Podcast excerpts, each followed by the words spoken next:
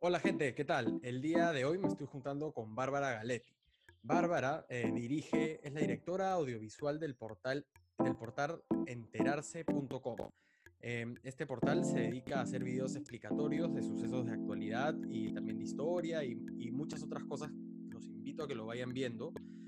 Y ahorita Bárbara está pasando por una situación bastante especial. Ella está haciendo una cuarentena obligada por el, por el gobierno, pero lo está haciendo en un hotel miraflorino, eh, porque ella llegó de viaje de Inglaterra y terminó siendo en cuarentena en esa zona y nos va a contar un poquito cómo es lo que está pasando. Y sobre todo vamos a hablar con ella también de los fake news. Eh, vamos a hablar de, de dónde nacen, por qué es que se ponen, se viralizan tanto, cuál es el, de, el, cuál es el principio y para qué sirve que la gente haga fake news y por qué se terminan viralizando tanto. Hola Bárbara, ¿cómo estás? Hola, ¿cómo estás? Gracias por invitarme.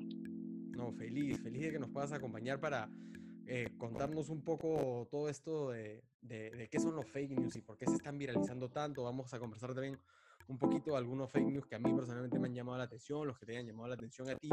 Pero antes quería que, que nos cuentes cómo le estás pasando en tu cuarentena encerrada en un hotel. Bien, todo bien. La verdad es que al principio, o sea, apenas entré al cuarto dije, no puedo creer que voy a estar en estas cuatro paredes los siguientes 14 días, pero con el tiempo cada día es mejor que el anterior, cada vez más acostumbrada, cada vez con una rutina más establecida. Y la verdad es que no estoy sufriendo para nada lo que yo creí que lo hubiese sufrido, así que todo bien. Ya no te quieres ir, ya, ya te vas a en una ahí a semanita vivir. voy a poder regresar a casa.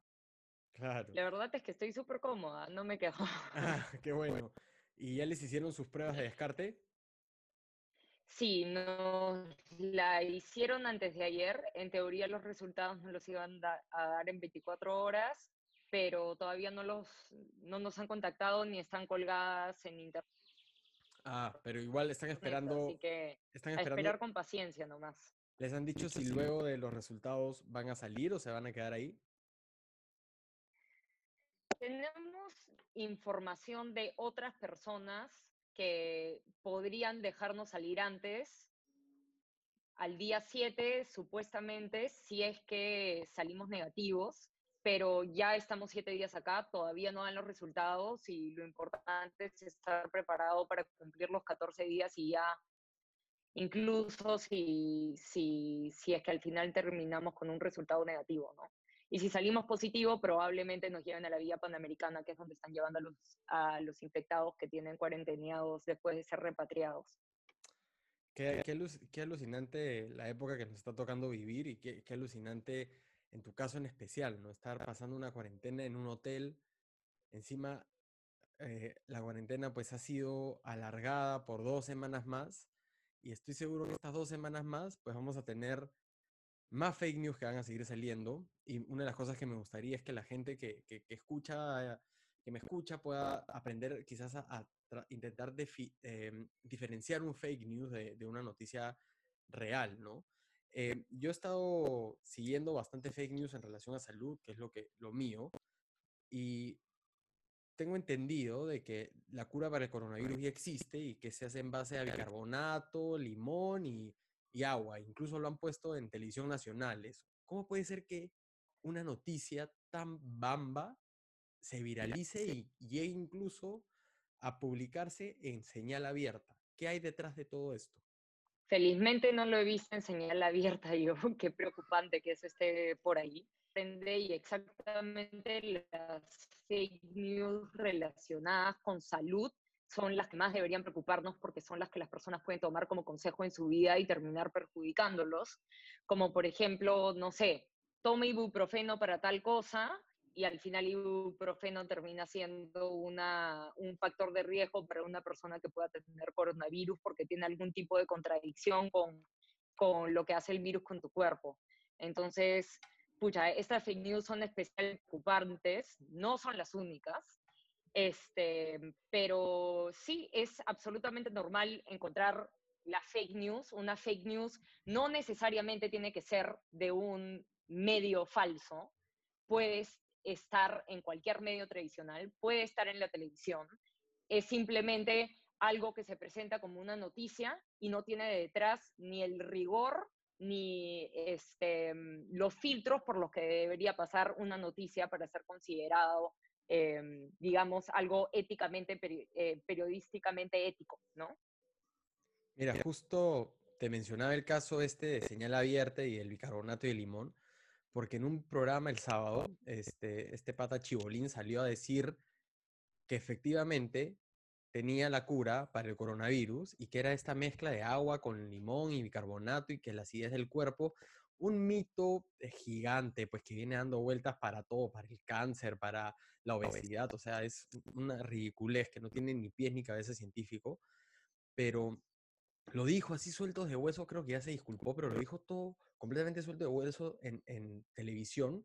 Y, mi, y una de mis preguntas que te quiero hacer, porque tienes experiencia en esto, es, ahí me imagino que em, ruedan cabezas, ¿no? O sea, ¿cómo es que, que un fake news puede llegar a, a, ser publicado y comunicado en un medio masivo?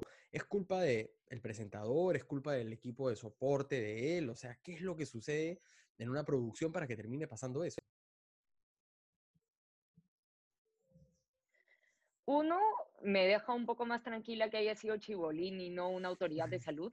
Claro. Este, porque obviamente eso sería peor. Él no es una autoridad de salud y lo más importante es decirle a la población que donde sea que escuche lo que sea, que de lo que quiera informarse, siempre busque fuentes confiables y siempre, y siempre busque este, las fuentes de dónde están sacando las cosas, incluso cuando un experto, así sea un médico en vez de chibolín, siempre intentar verificar lo que estás escuchando, ¿no? ¿Y cómo llega esto a un programa de televisión? La verdad es que es exactamente el mismo filtro a cómo llega tu grupo de WhatsApp. Es exactamente el mismo. Las personas que trabajan en estos programas de entretenimiento, porque eso es lo que son, no son informativos, simplemente se cogen de lo que leen en las redes sociales o de repente el propio Chibolín lo ha buscado sin, sin ningún apoyo de su, de su producción. O sea, este que es un programa de entretenimiento que tiene una figura central tan conocida y tan fuerte como es Chibolín en el Perú, ni siquiera tendría que haberlo recibido de otra fuente. O sea, la irresponsabilidad en este caso cae en Chibolín y de hecho hay una responsabilidad de la audiencia a la hora de encontrar su información y basar sus decisiones en información de fuentes que, que no deberían ser em, la base de sus decisiones informadas en la vida, ¿no? O sea que lo, más probable es que este pata haya agarrado y, se haya, pues, este, le haya importado tres pepinos, su producción, sus asesores, todo, o quizás ni siquiera lo haya conversado y haya dicho, me mando y suelto esto. Es una enorme posibilidad, es una posibilidad. Y eso, este, o sea, yo no lo calificaría ni de bueno ni de malo, es simplemente una señal clara de que a esa persona, cuando te hable de salud, no le escuches. Ellos solitos se crean su reputación atrás y, espero que las personas que hayan escuchado esto hayan tenido algo de racionalidad atrás y hayan dicho, mm, esto me suena raro, y hayan intentado al menos averiguar un poquito más allá, aparte de solo escuchar este programa, que no está destinado a nada más que entretener Definitivamente. Mira, eh, a mí me sorprendió mucho, ¿ya? Porque eh, me parece una irresponsabilidad gigante. Pero, ya un poquito analizando la situación, también pienso, viniendo de quien viene, que es esta persona súper polémica y que, que creo que ha hecho toda su carrera en base a, comportamientos polémicos y, y, es completamente estrombótico, ¿sería posible que este pata lo haya hecho sabiendo que lo que está haciendo es desinformar a la población, pero buscando eh, llamar la atención, buscando generar polémica, que es lo que siempre ha hecho? Esas probabilidades existen por completo. O sea, detrás de una fake news puede haber una mala intención, como puede no haber una mala intención. No necesariamente la persona que está atrás de la fake news, en este caso Chibolín, o el redactor de algún medio serio, porque los medios serios sacan noticias falsas también, este, sean malos, simplemente no tienen las herramientas para, o no han hecho la chamba que han debido tener antes de emitir una opinión de ese tipo. Y, ya está en nuestras manos eh, eh, lo que viene, ¿no? O sea, si es que decidir a qué medios le creemos y que no. Pero yo no creo que necesariamente hay una maldad detrás. Eh, de hecho, los fake news son usualmente muy jaladores, usualmente lucrativos, si hablamos de plataformas digitales, porque ahora eh, ganas plata por clics o por vistas, dependiendo de la publicidad de tu página, eh, terminan siendo beneficiosos con intención o no. Simplemente, em, o sea, si, si regresamos a la definición de qué es una noticia, es un hecho noticioso. Algo noticioso es algo usualmente inusual. Entonces, es una pequeña fotito de lo que es la realidad, esta pequeña situación que te muestra sin contexto algo que ha pasado. Esa es una noticia verdadera.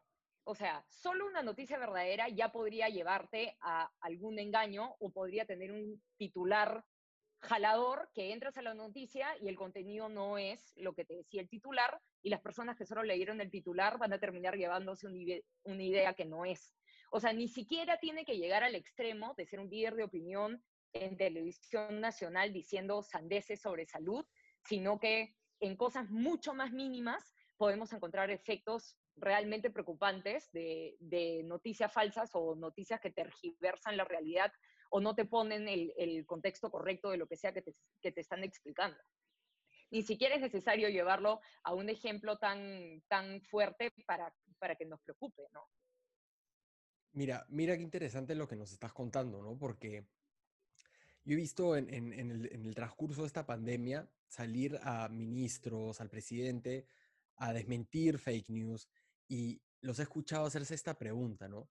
¿Por qué alguien haría fake news? ¿Por qué alguien se tomaría la chamba de coger un documento, editarlo con los sellos del Ministerio de Salud, con la firma del ministro para lanzarlo? Porque, a ver, si en el caso de, de, Chibolín fue crear polémica, en el caso de un X, ¿cuál sería el fondo? Y algo muy interesante que nos estás diciendo es que efectivamente estas personas pueden estar, eh, estar detrás de un portal de noticias que busca generar clics, ¿no? Entonces, de, ¿por qué otras maneras, de qué otras maneras alguien puede generar eh, eh, algo provechoso de, esta, de estas noticias falsas?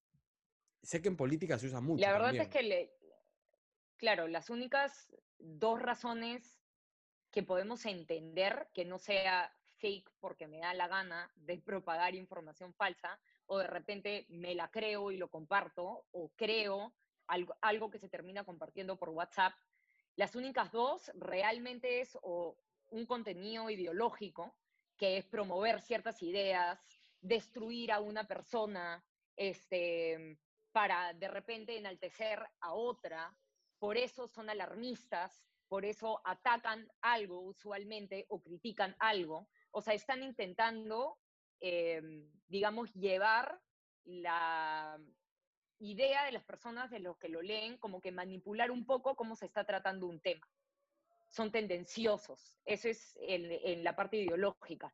Y la otra, que yo creo que es lo más común y que es lo que está pasando ahora en la modernidad, que todo está online, es la plata. O sea, que tu título sea atractivo, especialmente negativo, o que digas algo que nadie más está diciendo, como por ejemplo que la cura del coronavirus es el bicarbonato de sodio, van a hacer que más personas hagan clic, van a hacer que más personas vean y visiten la página y esto eventualmente se va a traducir en una monetización de tu página. Este, esto puede pasar en, cualquier medio, sea un medio fake, porque hay medios literalmente que se crean, digamos que en vez de decir este, larazón.com, dice larazón.com.p y tú no te diste cuenta que el dominio real era sin el punto P y simplemente es una página que está posando como un medio serio. Pero como te digo, esto también pasa en los medios serios, sea con mala intención o no. Igual terminas monetizando con títulos este, tendenciosos o especialmente negativos, porque lastimosamente eso es lo que nos llama. Es lo que nos llama, es lo que genera pues que lo compartas, lo que te llama, te llama la atención, inmediatamente buscas compartirlo con alguien para conversar del tema y no te das cuenta que al compartirlo esa otra persona también lo va a estar compartiendo.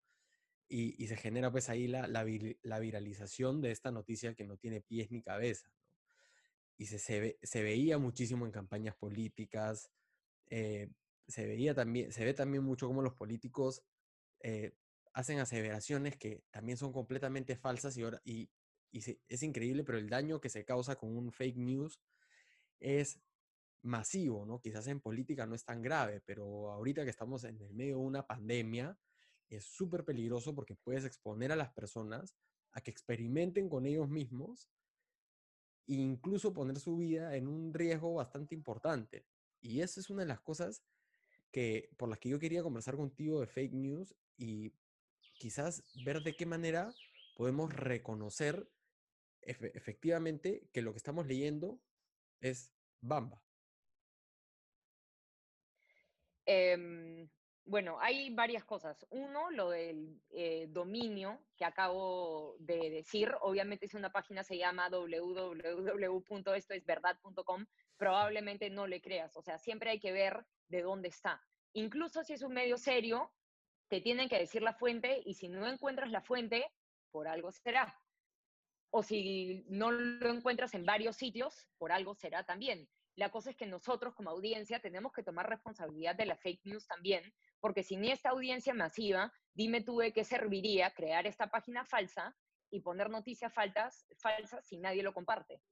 Por supuesto. No tiene sentido, esa fake news nunca sale al mundo y nunca sería considerada una noticia falsa. Hay un rol importante de la audiencia detrás a la hora de comentar, like, compartir.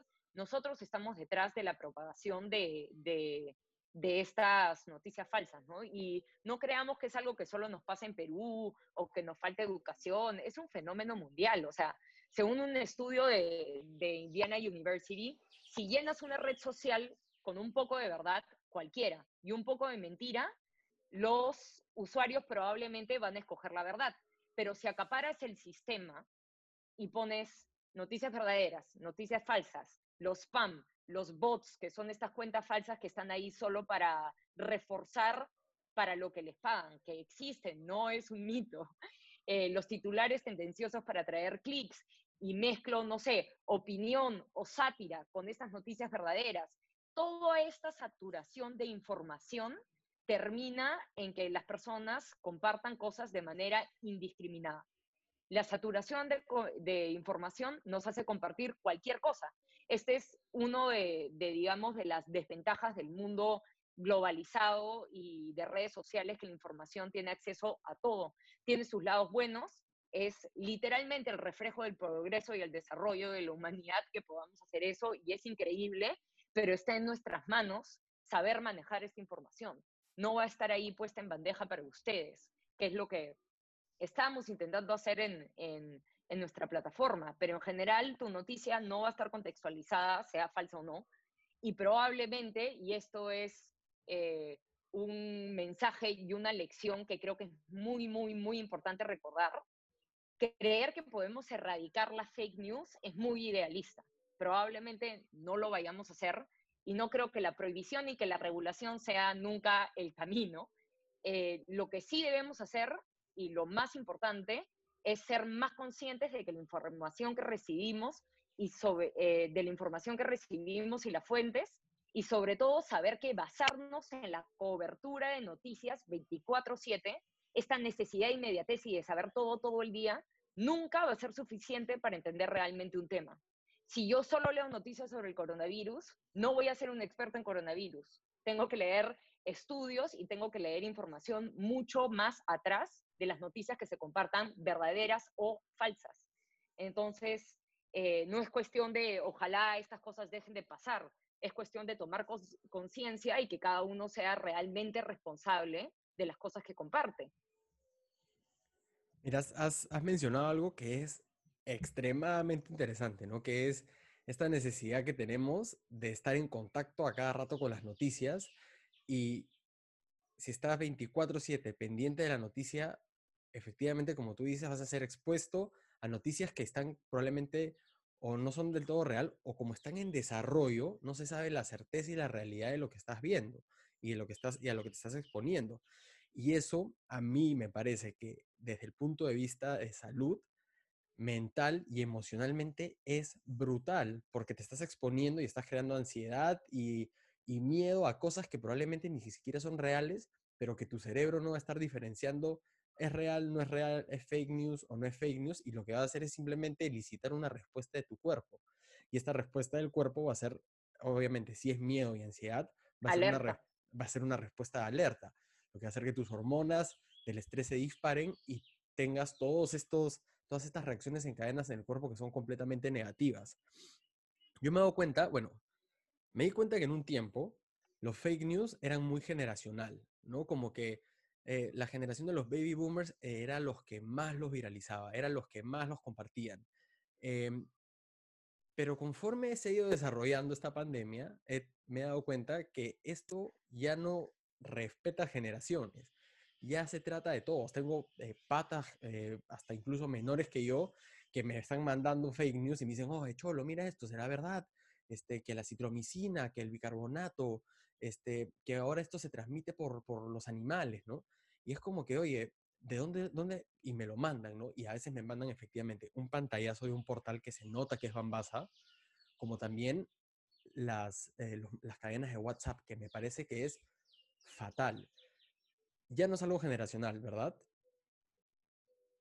No, yo no creo que tenga nada que ver eh, con la generación. De hecho, eh, las redes sociales, que yo creo que es el querosene de, de las fake news que ya existían, eh, son mayoritariamente jóvenes.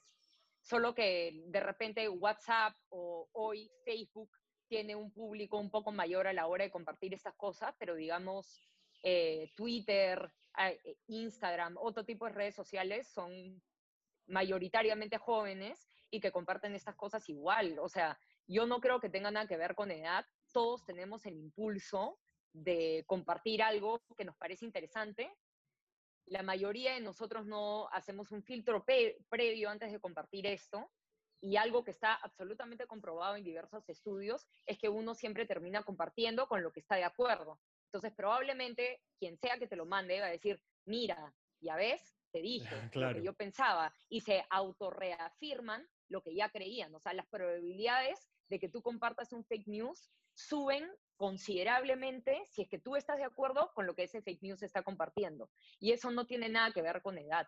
Si eres joven o eres adulto y tienes un celular y eres una persona que suele estar en contacto, porque obviamente si eres alguien que no le importan las redes sociales y que solo habla por teléfono y dice, hola, chao, ¿cómo estás? No eres alguien propenso a, compartir este tipo de cosas. Pero si eres alguien que sí eh, socializa un montón a través de, la parte digital, tus probabilidades de compartir un fake news son iguales a las de cualquiera sin importar la edad.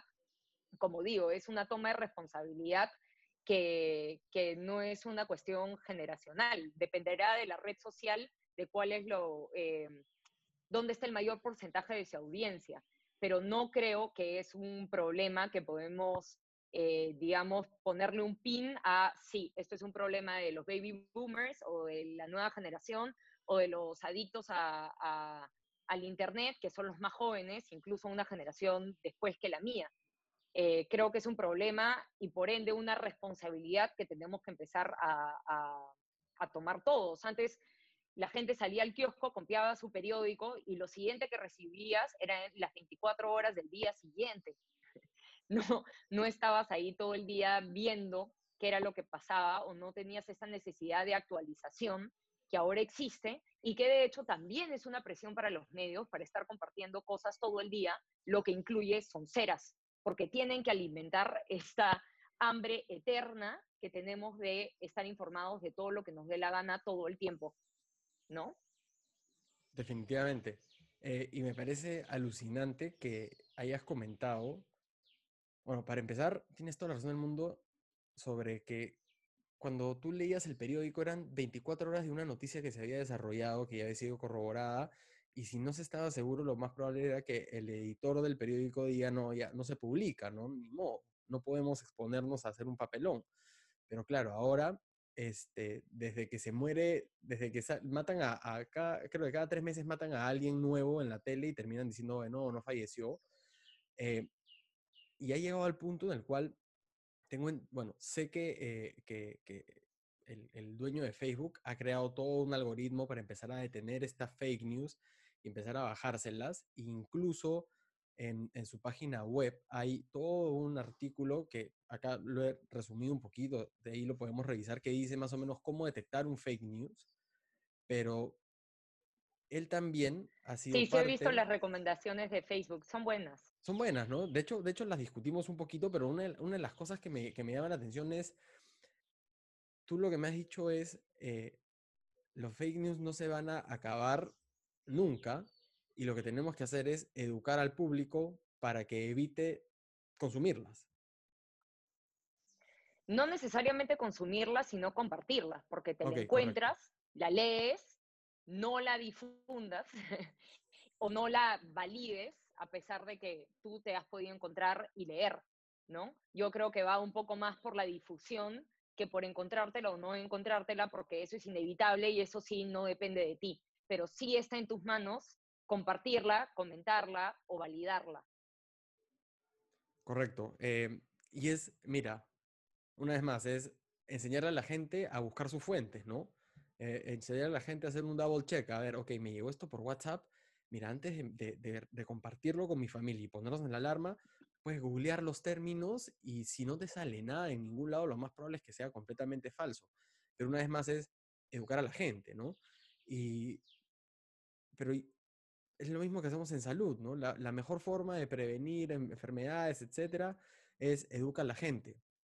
Pero yo ya cuando veo que gente, pues, como te digo, amigos míos con maestrías, carreras profesionales, unos profesionales A1, top ejecutivos, están compartiendo fake news y me están preguntando, eh, me, termina preocupando hasta qué punto tú puedes enseñarle a la gente y esto efectivamente genera algún impacto en que se disminuya la, eh, la, forma en la cual se comparten y se viralizan estas noticias. Sí, o sea, yo así como no creo que sea un tema generacional, tampoco creo que sea un tema de qué tan educado eres. Eh, simplemente es, es un instinto humano el compartir estas cosas y si uno no va a tener la voluntad de empezar a re revisar cada vez que lee algo antes de compartirlo, no, no hay más, porque no, no las podemos eliminar, no vamos a limitar el, el derecho a creer lo que tú quieras, ni el derecho a opinar lo que tú quieras, ni la libertad de prensa, ni la libertad de todo, que es demasiado importante. O sea, la solución no está en prohíbe, la solución no está en regula, la solución está en nosotros como ciudadanos, como personas, siempre ser lo más conscientes de nuestras limitaciones y siempre hacer lo mejor que podamos hacer dentro de lo que esté en nuestras capacidades y, en nuestras manos para no contribuir a esto es, es, es, lo máximo que podemos esperar. Pero llegar a esa utópica, este, ese utópico mundo en el que las fake news no existen, realmente no creo que, que suceda. Es cuestión de educar cada vez a los periodistas mejor en, en, en, sus fuentes y en qué deberían de confiar y a los lectores a la hora de recibir su información, porque las fake news han existido toda la vida, son herramientas potentes e importantes para muchísimas cosas, este, se han iniciado guerras a raíz de fake news. Eh, este país atacó a este país y en verdad no lo había atacado y genera una reacción política que hace que tu pueblo se ponga atrás tuyo para empezar el ataque. Digamos, o sea, ejemplos históricos, hay miles de cómo se han usado las noticias falsas para realmente manipular una población. Entonces, sí, está en nuestras manos eh, y, poner, poner de nuestra parte para que estas cosas no nos pasen.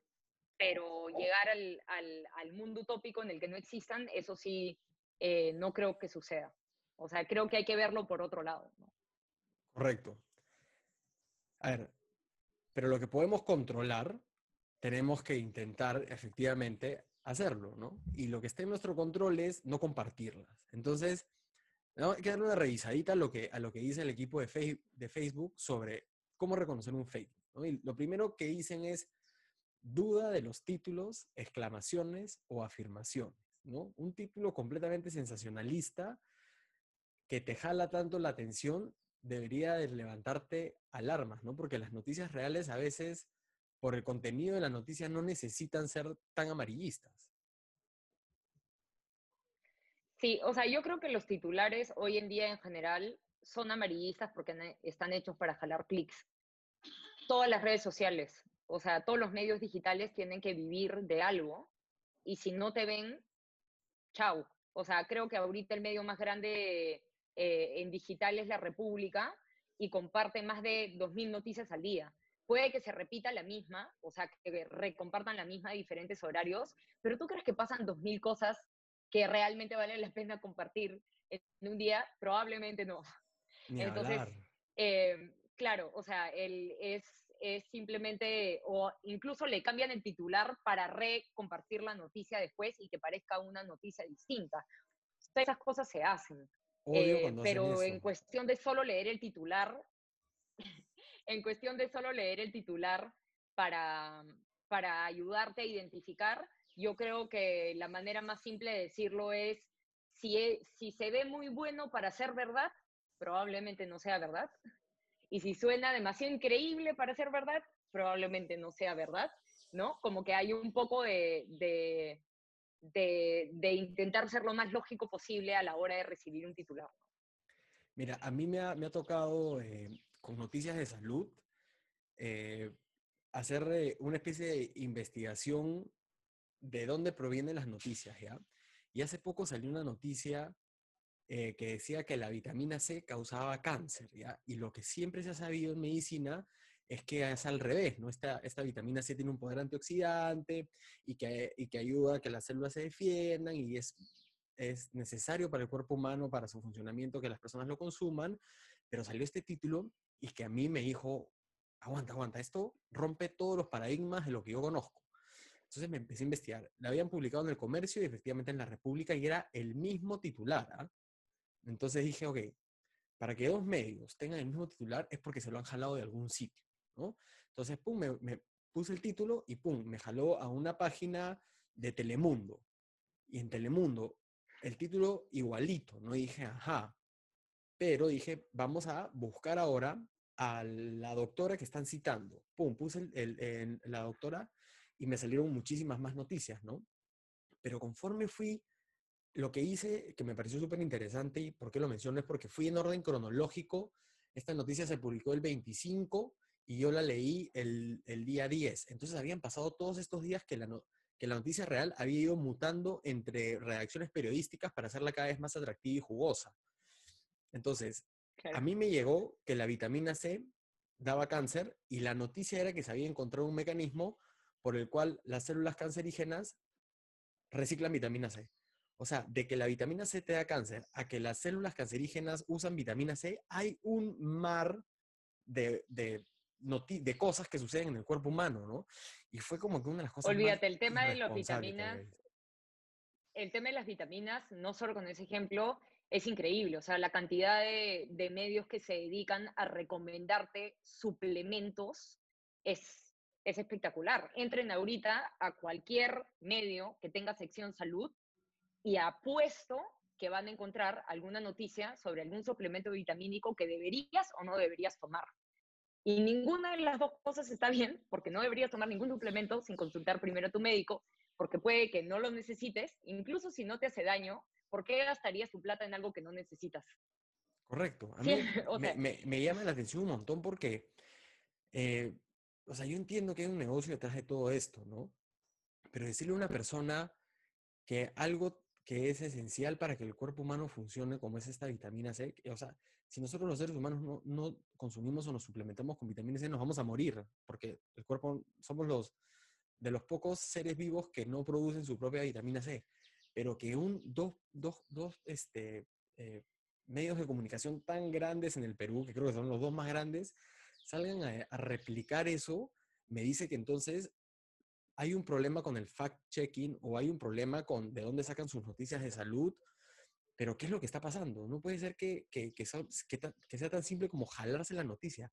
¿Es así de simple en tu experiencia? Yo creo que tiene... ¿Es básico? Yo creo que, o sea, yo nunca lo he hecho, a pesar de que sí he trabajado en medios tradicionales antes de estar donde estoy, pero a mí lo que se me ocurre es que podría estar atrás la presión de la inmediatez. O sea, hay un montón de medios que es, me tienes que sacar 20 notas al día. 20 notas al día y me publicas una a las 8, una a las 10, una a las 12, una a las 2, una a las 4 y así te tienen. Entonces, bajo esa presión de crear contenido es donde se nos escapa la rigurosidad. La inmediatez y la rigurosidad son enemigos. Algo bien investigado y algo bien hecho no va a estar hecho rápido en 24 horas. No se puede. Es imposible. Entonces, tenemos que decidir, o queremos la noticia mañana, hoy día, el segundo, que lo querramos, o queremos leer cosas un poco más profundas. Pero si es que nuestra necesidad de inmediatez es tan grande como la que es en realidad, si no las redes sociales no tendrían sentido, Twitter no tendría sentido, que es el rey de la inmediatez. Eso es lo que vamos a recibir. Mientras esta necesidad siga existiendo, la demanda va a seguir, eh, la oferta, eh, la demanda va a seguir teniendo una oferta para poder satisfacer a la gente que necesita esta, este flujo de noticias todos los días. Mientras nosotros creemos esa necesidad, los medios van a estar ahí para suplirla felices. Perfecto. Ahora, segundo tip de Facebook. Dice, investiga la fuente, que es lo que hemos hablado, pero tú también lo has mencionado súper bien. ¿Qué tan factible es que te estés metiendo a revisar este, de dónde viene el fake news, ¿no? O sea, eh, si, si es una cadena de WhatsApp, mira, lo más probable es que... o sea... Claro, no te vas a... Ay, qué flojera, por último. Entonces, antes de... Yo una de las cosas que quiero, que quiero sacar de esto es no compartan nada de WhatsApp, cadenas y eso, denlo por falso, ¿no? Porque, mira, por más que abajo salga fuente A, B, Z, ta, ta, eh, lo más probable es que sea bambaza. Sí, o sea, em, todo en esta vida, para realmente saber y estar 100% informado sobre algo, requiere tiempo, requiere energía, requiere conocimiento, requiere voluntad de informarte. Entonces, sí, o sea, me parece una locura pretender que todo el mundo esté informado de todo todo el tiempo y que todos siempre sepamos identificar qué cosa es falsa y, y qué no. Entonces, no es cuestión de que cada vez que leas algo dudes todo en esta vida. Siempre hay que ser escéptico en lo máximo que puedas, pero tampoco creo que deberíamos llevarlo a ese extremo. Simplemente, si hay una específica pieza que te parece interesante y te parece lo suficientemente interesante como para compartirla a todos tus amigos porque está demasiado chévere o demasiado interesante, ese es en el momento en el que tienes que dedicar un poco más de tiempo de lo que normalmente dedicarías a si esa noticia tiene realmente un valor académico atrás o tiene algún fundamento para la fuente que te están poniendo. O sea, no creo que deberíamos aplicarlo a todo en esta vida porque no tenemos el tiempo y no todos tenemos el interés de saber de todo sobre todo. Entonces, de esas específicas cosas que son de tu interés y que a ti te interesa compartir, a esas cosas sí dedícales un poco más de tiempo para realmente averiguar si es que lo que estás leyendo vale la pena de ser compartido o no. Otra cosa que citan, errores ortográficos y fotos manipuladas. Claro, pues si te lees ya con errores ortográficos, espero que eso en tu cabeza eh, te diga, pues esta noticia ha sido redactada por alguien que estaba aburrido en el baño, ¿no? Pero las fotos trucadas. Esta, la semana antepasada se viralizó una foto trucada de cómo estaba no sé qué mercado, encima creo que fue Beto Ortiz el que la viralizó, que puso, no puede ser que el mercado de San Juan del Urigancho, que esto, que el otro, y era como que era una foto del mercado y todo se notaba. Es que escúchame, encima era una foto malaza, mal editada. Las mascarillas eran bambasas, ¿ya? Pero la viralizó Beto Ortiz, que debe tener pues millones, debe tener un millón por lo menos de seguidores en Twitter. Entonces, fotos manipuladas, fotos muy, muy, muy impactantes, esas son las que tenemos que también dudar, ¿no? Darle quizás un par de ojitos más a, la foto que te están mandando antes de enviarla. Sí, ahí tenemos dos cosas. Uno, por la redacción, hasta medios serios cometen este, errores ortográficos, eh, pero si de algo nos puede servir es si la persona le ha dedicado tanto tiempo a esta noticia que no la revisó tres veces antes de publicarla, ya te dice que probablemente tampoco le dedicó mucho tiempo a investigar. Entonces, a pesar de que eso no determine si es falsa o verdadera, sí te puede dar una idea de qué tanto tiempo el autor le puso a escribirla. Y por el tema de las fotos, eh, obviamente eso es mucho más difícil de identificar si no eres una persona con un conocimiento de retoque digital atrás, pero lo que sí podemos hacer, los medios en general están obligados a siempre poner eh, la fuente de la foto. Las cosas que ponen de, de, portada te ponen la fuente, te ponen de dónde la han sacado, porque usualmente las fotos tienen derechos de autor y lo normal es que estén obligados a ponerlo. Entonces, intentar buscar la foto original de la fuente, que usualmente no debería ser difícil de encontrar. ¿no? Yo creo que por ahí podría ayudarnos un poco eso, que es, que es más difícil. Claro, usualmente ponen, pues, no fuente tal, eh, fotógrafo tal, y, eso lo hacen por algo. Gente, es como cuando eh, yo estoy escribiendo un artículo científico, hay cosas que pongo y, siempre tengo que citar una fuente porque, a ver, no me voy a inventar cosas de la nada tengo que justificar de dónde viene esa información y por eso los medios periodísticos hacen lo mismo. Ahora, dicen también, e, esto me, llama la atención que lo pongan, pero con e, y e, esto, esto, estas reglas de fake news las leí apenas salieron hace, creo que lo sacaron eh, hace un año y medio y las volví a revisar hace poquito. Y una de las cosas que dicen es diferencialo de una broma, porque puede ser que lo que estés leyendo efectivamente ha sido creado para jalar una risa, ¿no? Claro. Pero no, si hay gente que te lo comparte y cuando tú lo lees con el, conocimiento especializado que tienes, por ejemplo, en mi caso, salud, lo leo y me mato de risa y digo, esto es, un, eso es una broma, ¿no? Pero está también, a veces tan bien redactado que nadie se da cuenta. Quizás lo del bicarbonato que leyó Chibolín era alguien que estaba haciendo una broma a otra persona y simplemente borró unos datos y los cambió, ¿no? De hecho, eh, en un informe que revisé en la investigación del video de fake news que pronto vamos a sacar, en la tipología de fake news estaba la sátira y estaban las parodias, que son comediantes o gente de entretenimiento, no periodistas, este, que contienen humor político, que contienen, este, que pueden basarse en hechos reales y darles la vuelta para hacerlos ridículos o para que sea gracioso. Y sí, hay personas que no pueden identificar este tipo de, piezas de entretenimiento y las pueden confundir con noticias porque hay situaciones en que el chiste es específicamente que parezca una noticia porque lo que están haciendo es burlarse de la realidad. Entonces, escucha, ahí lo único que queda es o, o mejorar nuestro humor o expandir lo que consideramos humor o, o simplemente este, ver cómo se llama la sección, porque estoy segura que esa, en esa sección va a ser sátira, opinión, algo va a tener diferenciable que no le incluya dentro del resto de noticias. Eso es lo que debería de pasar. De hecho, me resuena un montón lo que estás diciendo con algo que también ha pasado en esta cuarentena, que es, eh, no sé si has visto esta columna de la China Tudela, que es como que eh, hacer una sátira de, la clase alta de Lima. Ya, Esa es una sátira. Ya, pero a veces la sátira también se puede, a veces lo real también puede pasar desapercibido como sátira, porque cuando yo leí la columna de Maki Miroquesada, yo dije, no, esta es la versión de la China Tudela, ¿no?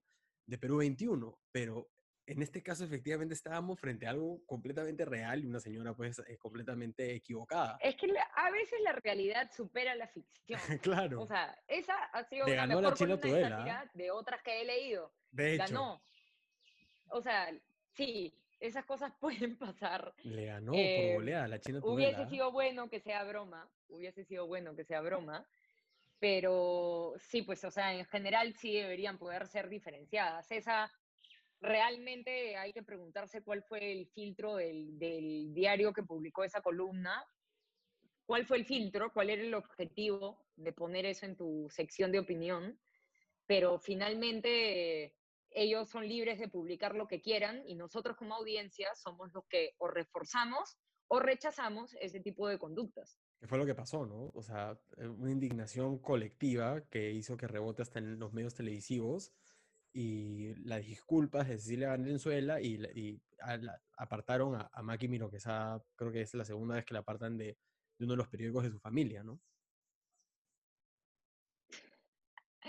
Sí, esas disculpas también fueron un poco extrañas, pero fueron bueno, como digo, nos, nosotros somos los que, los que con nuestro consumo hacemos que estos medios vivan o mueran. O sea, realmente está más en nuestras manos de lo que creemos. Correcto. Entonces, quiero ahora como que conversar contigo de algunas, de algunos fake news que han salido también en esta cuarentena, ¿no? El primero, el, de liberen la chela de Bacus, ¿no?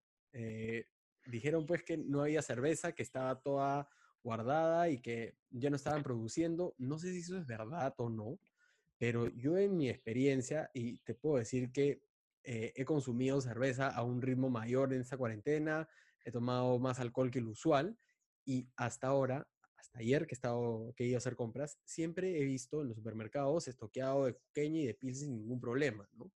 Em, en este caso, lo que estaban buscando, me imagino, detrás de este fake news era que les den una licencia especial para calificarlo como, un, eh, como algo de la canasta básica y no paren su producción. Claro, o sea, no, no sé si ha parado la, la producción de cerveza, pero en verdad en esta situación de emergencia de cuarentena, como lo único que se está priorizando y a las únicas personas que están dejando ir a trabajar, esas personas que trabajan en producción o comercialización de productos de primera necesidad, si el gobierno no considera el alcohol o el tabaco eh, como productos de primera necesidad, eh, o sea, tendría sentido si es que hay algún tipo de limitación a la producción, pero ni fregando leyendo una noticia o viendo comerciales de Pilsen, me, creería directamente que, se ha parado la producción o no. O sea, hay que averiguar un poco más allá. Pero, pero sí, la lógica te podría decir que un producto de no primera necesidad puede estar siendo menos producido por limitaciones de que su gente pueda ir a trabajar en la fábrica donde sea que esté. Correcto. Ahora, el coronavirus fue creado en un laboratorio. Esa es una eh, historia en desarrollo a mí personalmente no me hace sentido porque yo tengo, a ver, estas teorías de conspiración, para mí las teorías de conspiración, como que ya existe la cura para el cáncer, pero la tienen guardada, ese tipo de cosas, para mí, yo si no, no, no, les, no les presto atención, las desacredito directamente porque me parece que, que son bambasas, ¿no? Pero ahorita se cree, y hay mucha gente que está convencida que el coronavirus fue creado en un laboratorio, cuando lo que dice la investigación y el seguimiento epidemiológico que se ha hecho es que efectivamente salió de este mercado, de este eh, wet market, de este mercado húmedo en Wuhan, y que fue pues entre especies que se fue contaminando porque ahí las almacenan de una manera terrible.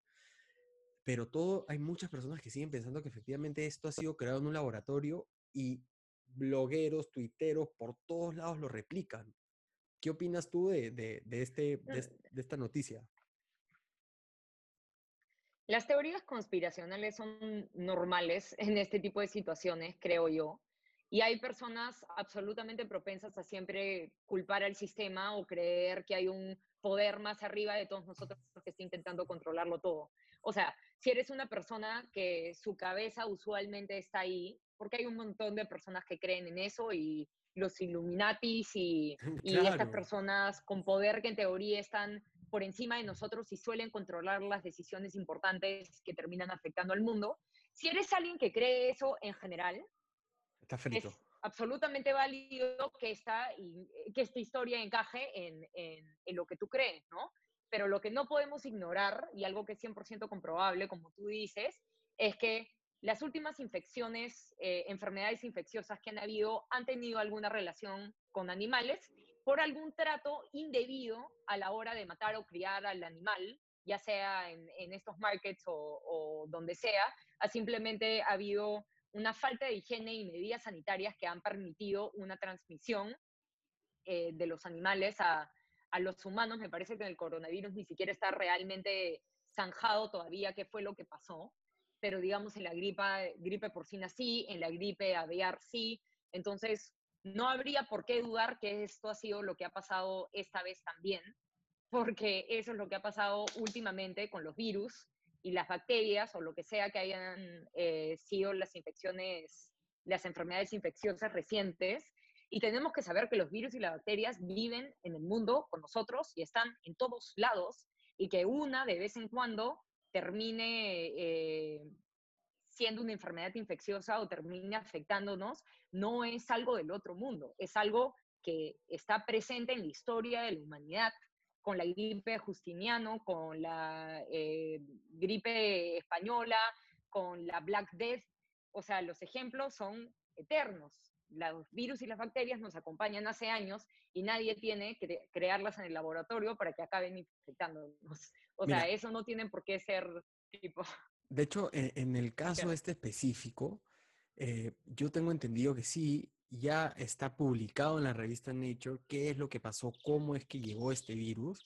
Y para aclararlo, ¿qué es lo que sucedió? Que en estos wet markets, en estos mercados en Wuhan, en China, está permitido el consumo de especies y de animales exóticos, por así decirlo, salvajes. ¿Qué es lo que sucede?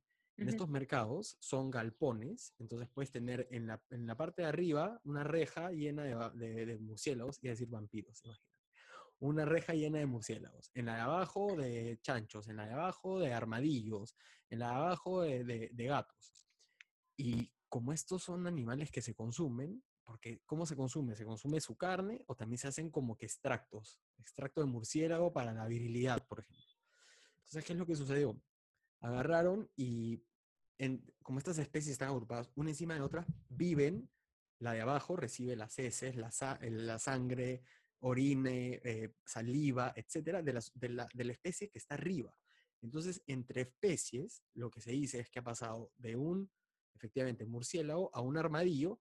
¿Y qué sucede? Cuando el humano va a coger el armadillo para cortarlo, para matarlo, lo que sea, basta con que el armadillo le dé eh, con su saliva un, virus que pasó de, murciélago a armadillo es un virus que ya mutó entre especies y puede haber tenido otra mutación que puede haber sido que hay este, este ser humano haya contagiado, se haya contagiado con las partículas, eh, las gotitas del virus del armadillo y ahí es como nació este virus.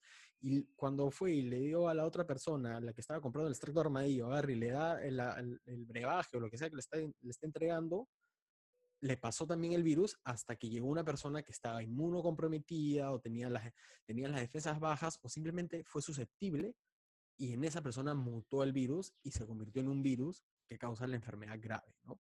Era una de las cosas que, quería eh, aprovechar ya que estábamos hablando de eso. Otro fake news, que House Party te roba, les está robando a la gente en sus cuentas bancarias. Me pasó, me pasó. O sea, me llegó, me llegó esa también. Dicen, dicen que lo está creando los de Zoom y que debe ser también otro fake news, ¿no? Que la competencia está creando esto. También dicen que los influencers están creando esto porque le están quitando a todo su público de los live.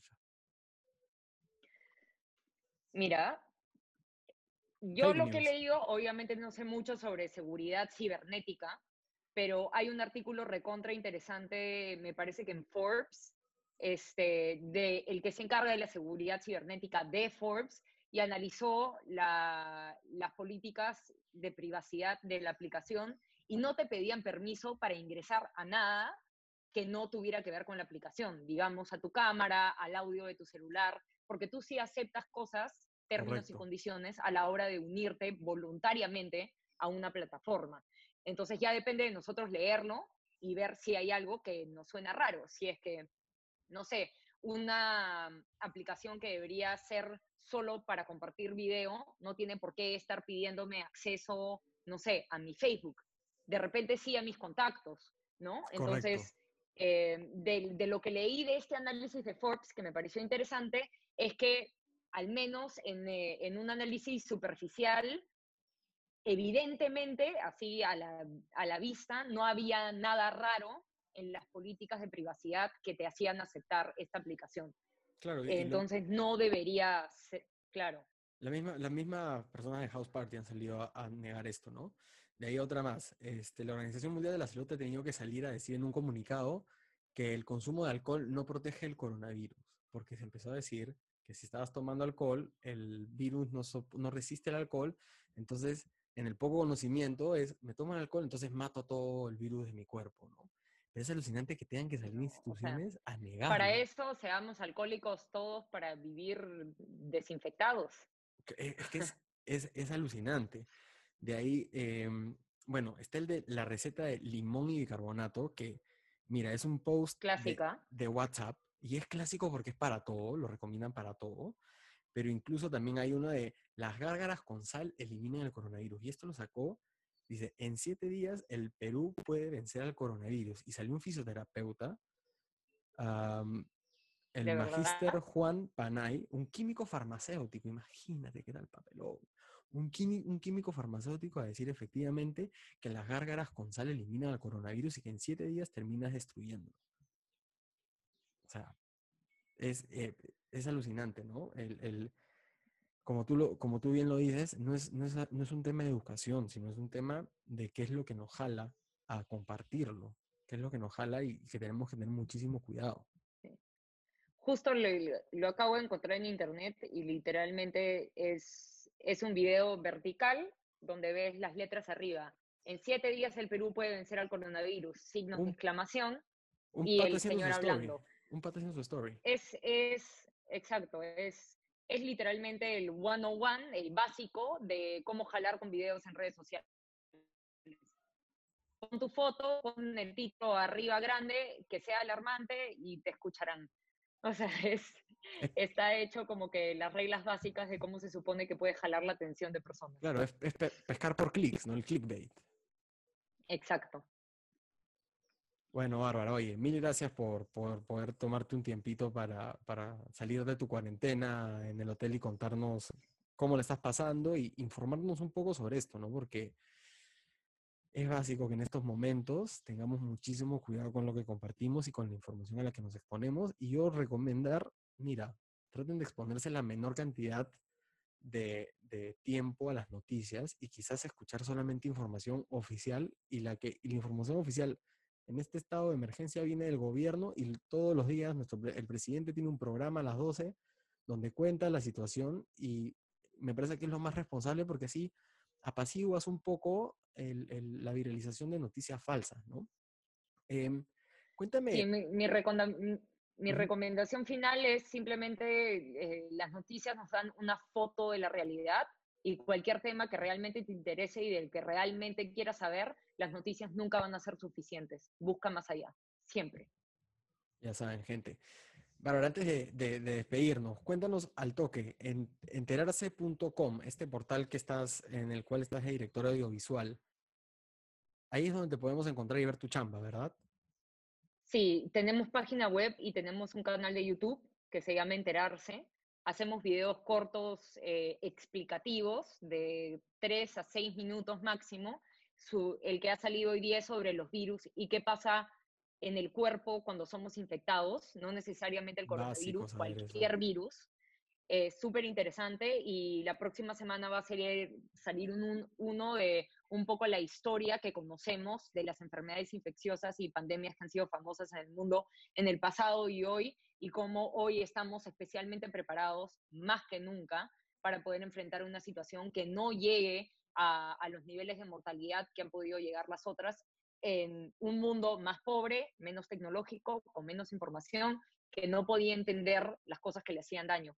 Hoy, felizmente, vivimos en un contexto completamente distinto y, creo que, que vamos a poder manejar esta situación mejor de lo que lo hubiésemos podido manejar en cualquier otro momento. No es el fin del mundo, no es una tercera guerra, hay que simplemente ser los más responsables posibles.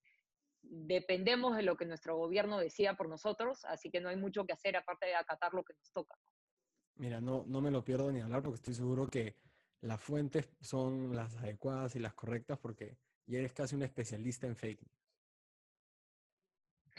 sí. Mil gracias por... Ya saldrá el video sobre fake news también. De hecho, ah, vale la pena. Yo no me lo pierdo ni hablar. Oye, mil gracias por, por tomarte un tiempito. Pues este, cuídate mucho, la mejor de la suerte. Yo sé que están ahí haciendo deporte, yo sé que están ahí cuidándose, yo sé que están tratando de mantenerse entretenidas. Y nada, paciencia. Estoy seguro que salen prontito de ahí. Exacto, paciencia. Gracias a ti por invitarme. Chao, cuídate mucho. Chao, cuídate, gracias.